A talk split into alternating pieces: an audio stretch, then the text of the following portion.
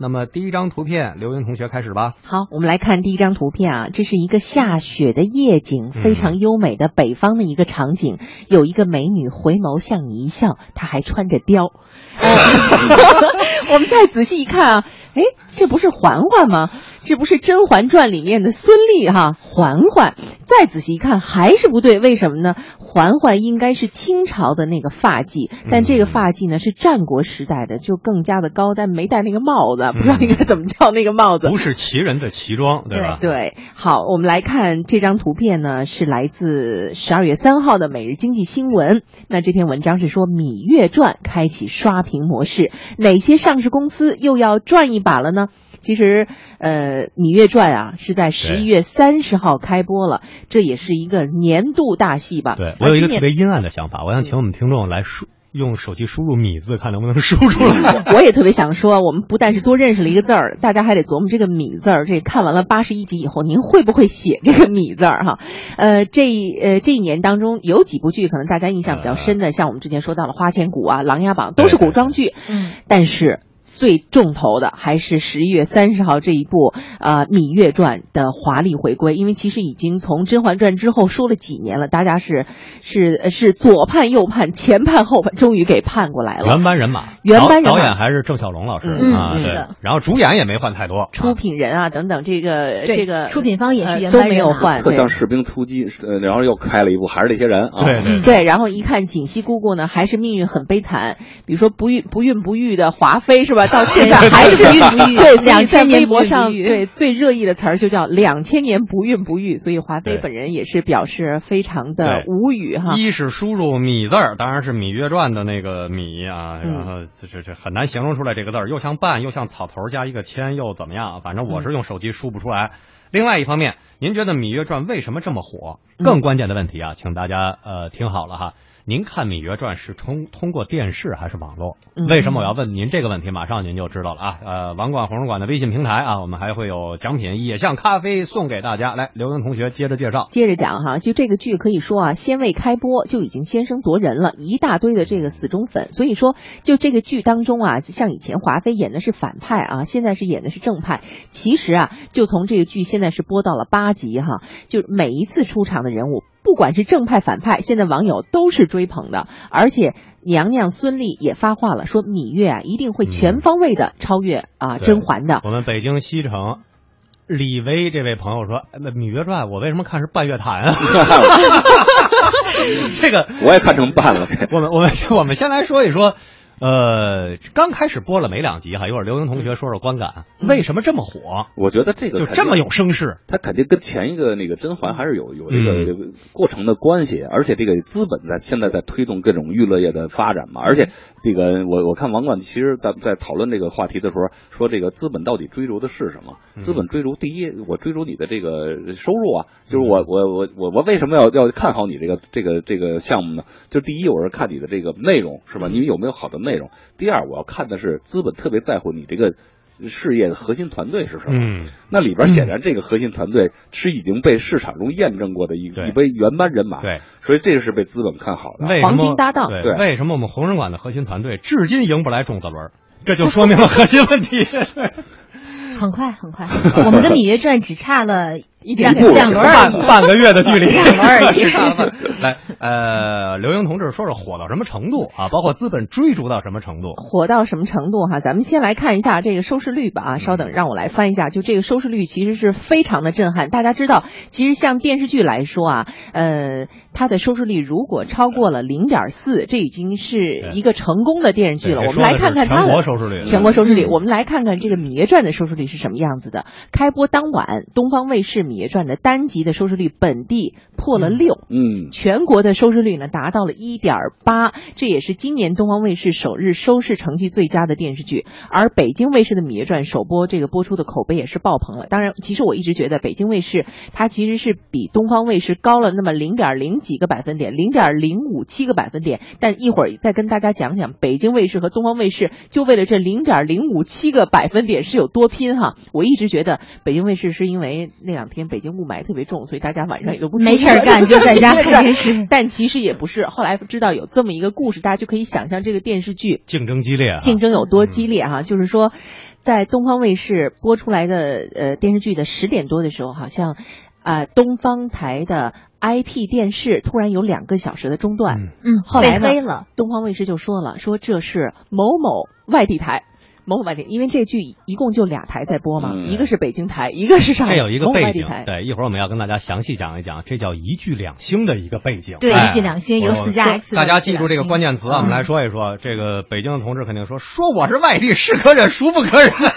说这是某某外地台啊，为了争这个收视率，哎，为了争收视率，他在污染这个收视的数据。哎为什么为什么打的这么厉害？打的这跟广告啊，嗯跟一切都是挂钩的，嗯跟年底收视率的评价。对，我看看他这个版权花了多少钱磕下来的。呃，版权我们我们稍等再一下，啊再说一下这个乐视啊。其实这一次其实这一次不光是东方卫视和北京卫视在播，那乐视网也是在播的。大家能猜得到吗？就这一次，乐视网首日的总播放量已经突破了三点四亿之多了，嗯，所以是非常的震撼的，而且一天的点击量达到了三亿多。呃，我们刚才说到这儿啊，其实基本可以有这样的一个借鉴对比，就是说《芈月传》这回相当大的比例采用了纸牌屋的方式，对。就是 Netflix，我在网上一次给你发出来，但是我在嗯。北京、上海这样两个绝对的超级直辖市的超级卫视也都同步播。对嗯，它是呃，在电视上是嗯北京卫视和东方卫视嗯两台联播，同时开播。那么在网络上，它是乐视网和腾讯网也是两大网站，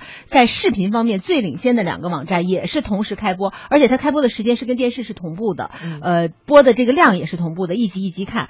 刚才我们微信平台上也有很多朋友在说，我自己是通过什么看的？我看电视、网络和手机基本上各占三分之一，嗯哎，就可就见很多元了，现在不是传统的守着电视，像我我们父母那一辈儿，嗯每天晚上守着电视抱着看，现在不是这样了。有过多少渴望的年代已经过那去了。个年代是天天抱着电视看的。嗯我们来看一下为什么他选择了乐视网来播出。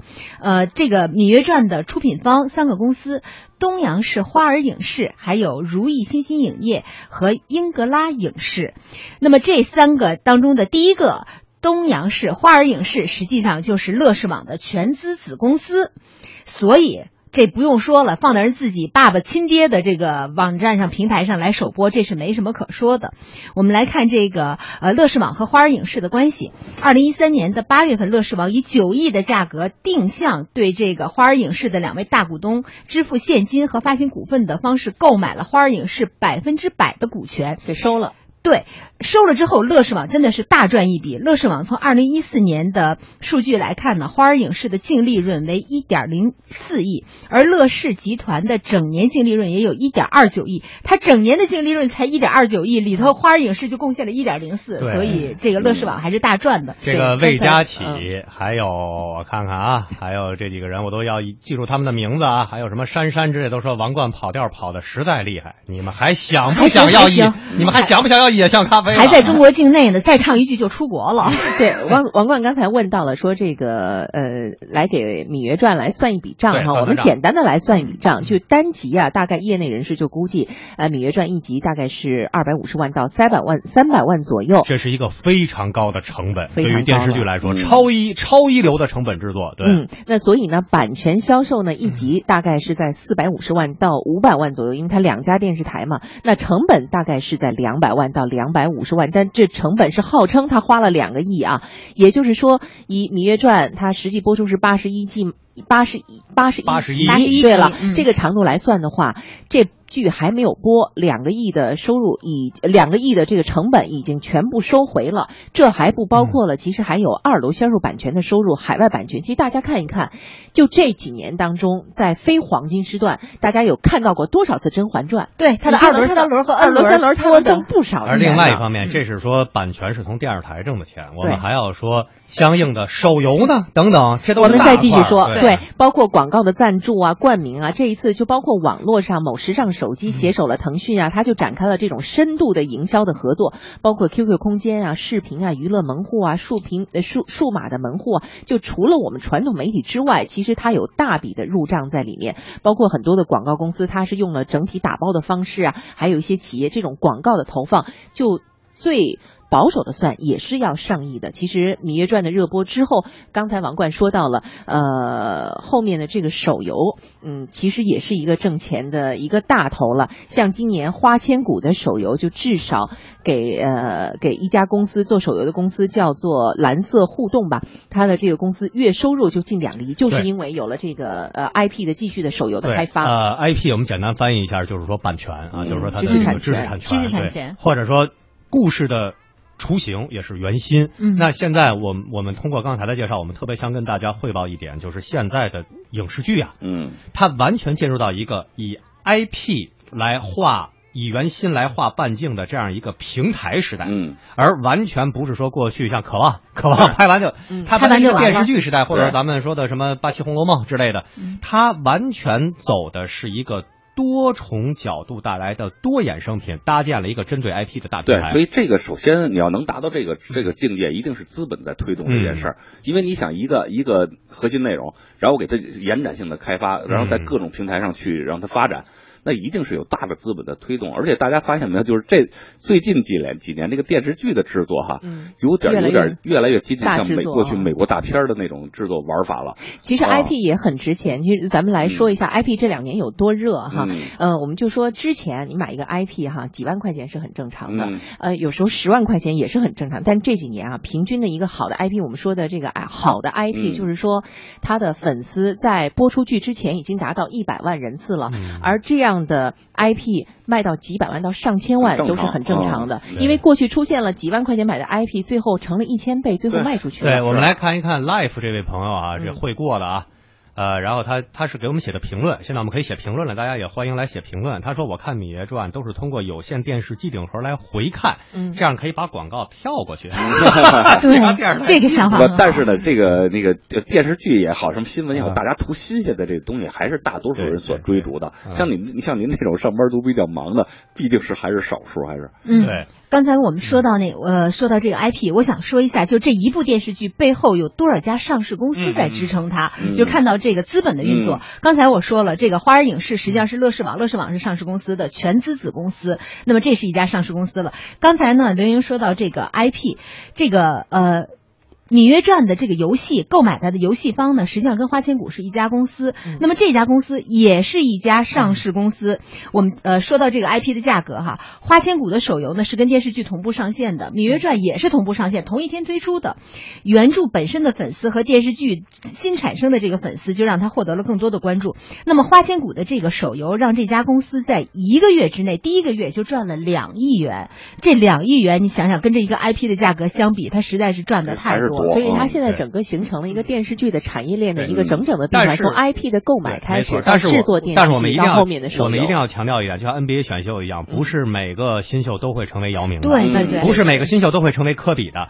不是我美花这个看起来不是所有的 IP 对对都能成为花千骨的，所以说这个有点像种子轮，你海投之后谁能出来，这有个概率。跟那个天使投资是一样的嘛，我投个十个能成个一个就不就就完全就赚大发了。所以但是这个倒逼了一些什么呀？好的内容和好的东西在不断的出现。而另外一方面，我们让刘英同学跟我们来说一说海润影视啊，我们锁定关键词是海润影视。为什么要说海润影视？因为这是孙俪娘娘持股的。而且是登录想借壳登录 A 股呢，之前没成，现在是登申请是登新三板。嗯，那么这我们可以看到，演员也是大 IP 啊，像孙俪这种现在国内超一线的演员，这种大 IP 已经或者说是超越了，或者说是已经看不上了过去那种还在算说一集四五十万吧什么之类的那种算片酬的时代，已经完全淡出了。我们看看现在。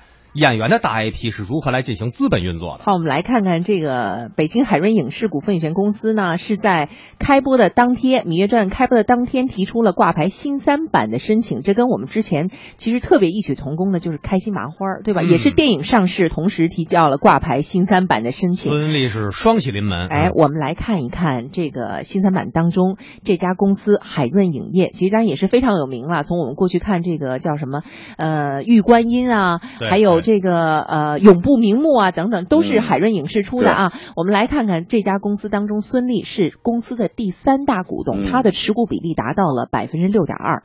同时呢，在这个海润影视当中，我们看到很多的影视明星的身影，比如说刘诗诗，比如说郭涛，比如说赵丽颖，还有高云翔。那海润影视呢会作价，海海润影视在去年的时候曾经作价二十五点二二亿借壳上市，后来是因故就取消了啊，没有借壳成功。以当时的这个价格来算的话，啊、孙俪。上市以后，至少可以变现的身家是两个多亿。嗯那这一次新三板，其实大家也是非常期待嗯娘娘的身家又水涨船高了。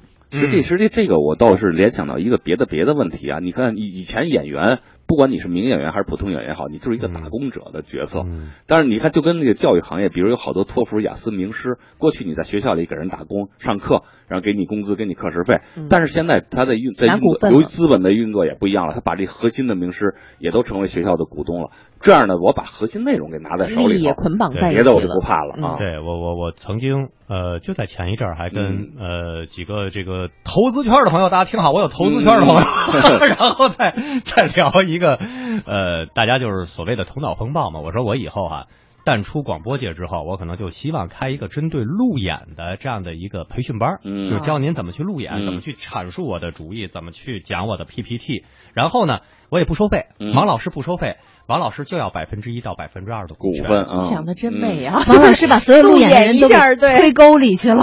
路演一下就要百分之一的股份。对，当然你要保成嘛，当然是你成，就跟就跟这个对赌一下是吧对，《芈月传》是嗯您得您得您得卫视得卫视得播嘛，嗯就是但这样的话呢，其实就是老李就说的，以后很多的这种劳务分配和嗯劳务安排，未必是刚才我们说的个税的这个问题，不是现金结，算，不是现金结算了，而变成一个股权结算。现在是一个股权和期期权股的时代权对。对，那我特别想跟大家再来展开一个讨论和思考，因为这回呢，呃，《芈月传》带来了一个之前很罕见的二打二的模式，两大超级卫视北京和嗯。东方，就是北京和上海一线卫视，一线卫视和两大超级网络平台，嗯。一个是乐视，一个是腾讯。嗯我特别觉得这很类似于几年前大家热炒的，呃，王健林和马云的百分之五十的一亿对赌，就是说我到底是互联网还是说我的实体商业，谁会以后占据半壁江山，谁会成为主流？大屏有大屏的优势，大屏嗯实际上呢是卫视，人家也是真金白银花呀。我完成的是一个权威的公共媒体平台的一个抵押，也是搜索引擎。我在嗯看片选片的这个时候，已经排除了基本上排除了烂片儿，而卫视有相应的数据，对于这种呃用户的口味等等是更熟悉的，而且大屏看的毕竟清楚，这是一个最直观的，对吧？啊你看孙俪娘娘这个眼线是怎么画的，然后什么这个服装的这个细节怎么制作的，很可能第二天淘宝就有山寨的了。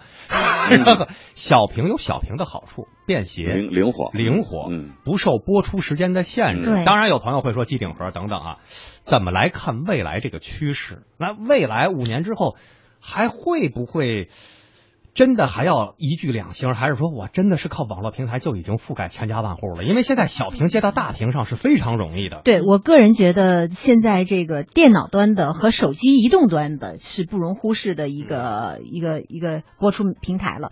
为什么说到这个手机移动端？我呃经常啊坐地铁的时候，每次坐地铁坐在我身边两侧的全在啊看剧，对他们是下载下来看的。我们看这个电视剧的播出啊，十年前开始流行的叫做四加 X 政策，那个时候是四家的上星媒体加上嗯 X 家，就是 N 多家多少家的不上星的地方台都是可以的，他们一块儿来买一部剧。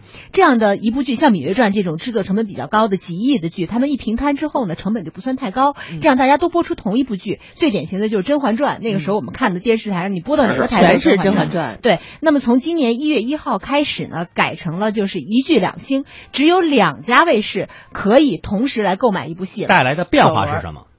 最大的变化就是我们能看到更多的剧了。对，以但是电视前是四家台的压力嗯也特别大对电视台的压力就他买这个剧，他得花那么多的钱，他到底能不能回收出来这个成本和收视率，就是他们要冒的而且险了。两家要 PK，对我我说的当然不是说对于观众的变化，是对于电视剧产业的变化。没错，首先对于电视台来说，是它的压力大了。刚才刘莹说了，那么对于制四分之一，现在我得出二分之一，对对对怎么样？，对就是我的成本增加了嘛，那么压力也就增加。你广告能不能卖出这么多？那么对于制作方来说，之前我们会想到制作方会不会不会降低呃成本，然后把这剧做得更粗糙了？对对实际上恰恰相反，我们看今年推出的每一部剧都是重头戏，而花关键千骨、有乐视和。腾讯在这顶着呢。对，实际上乐视和腾讯分担了另一半的这个成本成本对对刚才我们说到这个《芈月传》一集的成本超过了两百万，大概是两百万到三百万之间。其实之前的《琅琊榜》的成本也是两三百万一集了。现在我们看到的，今年我们能耳熟能详的大戏，伪装者等等，伪装者然后花千骨、琅琊榜，基本上他们成本都是非常高的，都到了两三百万。而其他的众多的我们说不上名字的这些制作粗糙的戏，基本上大家也记不住，这有点两极分化这有非常严重。有点像这个，从十年前的美剧有一个趋势，就是越来越电影化了。对对对对它的制作标准已经完全电影化了。其实大家。为什么？因为在资本时代，一定是强者愈强。是嗯就是马太效应。我越牛的大制作，就像刚才老李说的，资本越可预期啊。哦对对有孙俪，我能看得到然后有郑晓龙老师，有什么什么。对，我们四个拍一部电视剧，恨不得一集就五千块钱，人家敢投吗？因为你没错，没法量化。嗯小咖的问题就是你根本没法量化，不能啊，有我当女主角，怎么也得八千啊。还送野象咖啡。给你六万块钱演去吧。买一送一？对，所以说，所以说这带来的一个问题，当然这个对产业格局的改变啊，嗯就是说我们以后肯定会越来越多的看到这种。呃，越往越来越往上的这种马太效应式的大制作、大产出对。和这种全产业链的大循环，是。但是新人该怎么能够崭头露角，这又是另一个问题所以是资本试错的意愿会越来越低。所以这但是也有一些，比如有些资本他愿意就是抄底的那种，嗯。他有有是拿拿大底的，也有拿那个小底的，是吧？比如说像选秀啊，非要让让老李演秦王，对我干嘛？我这队非得是皇马和巴萨是吧？我可以弄一个什么其他的瓦伦西亚什么，我再弄点什么年轻的新秀嗯。培养培养，弄个中游我也觉得不错了，活对，其实这个成本高，不光是表现在刚才说到的这些方面，包括编剧的成本也越来越高了。据说很多的工程师、工程师朋友们一看到了现在这个网络的嗯。热门的 IP 都有改写网这么贵，都说络剧了。我们都改写网络剧本，我们就关在小黑屋里抽抽烟，什么对憋憋半天，这一集也有个几十万块钱。我很好奇的是，是这个网络剧的成功的要素是什么？这 房雷同志是学编剧的，你来讲一讲什么样的这种一开始互联网上风行的一个 IP，最后哎就越做越大。其实呢，我觉得我们就是你编不出来的那种。对我编不出来的那个，我们其实很少看网络小说。如果你看就知道，嗯能够写出来的网络小说真的是亿万分之一，因为网络小说真的太浩如烟海了。对啊，那什么呀？它成功的共性是呃，呃，曲折、虐心虐心，嗯然后狗血，然后宫斗宅斗，嗯我我们节目完全具备啊。对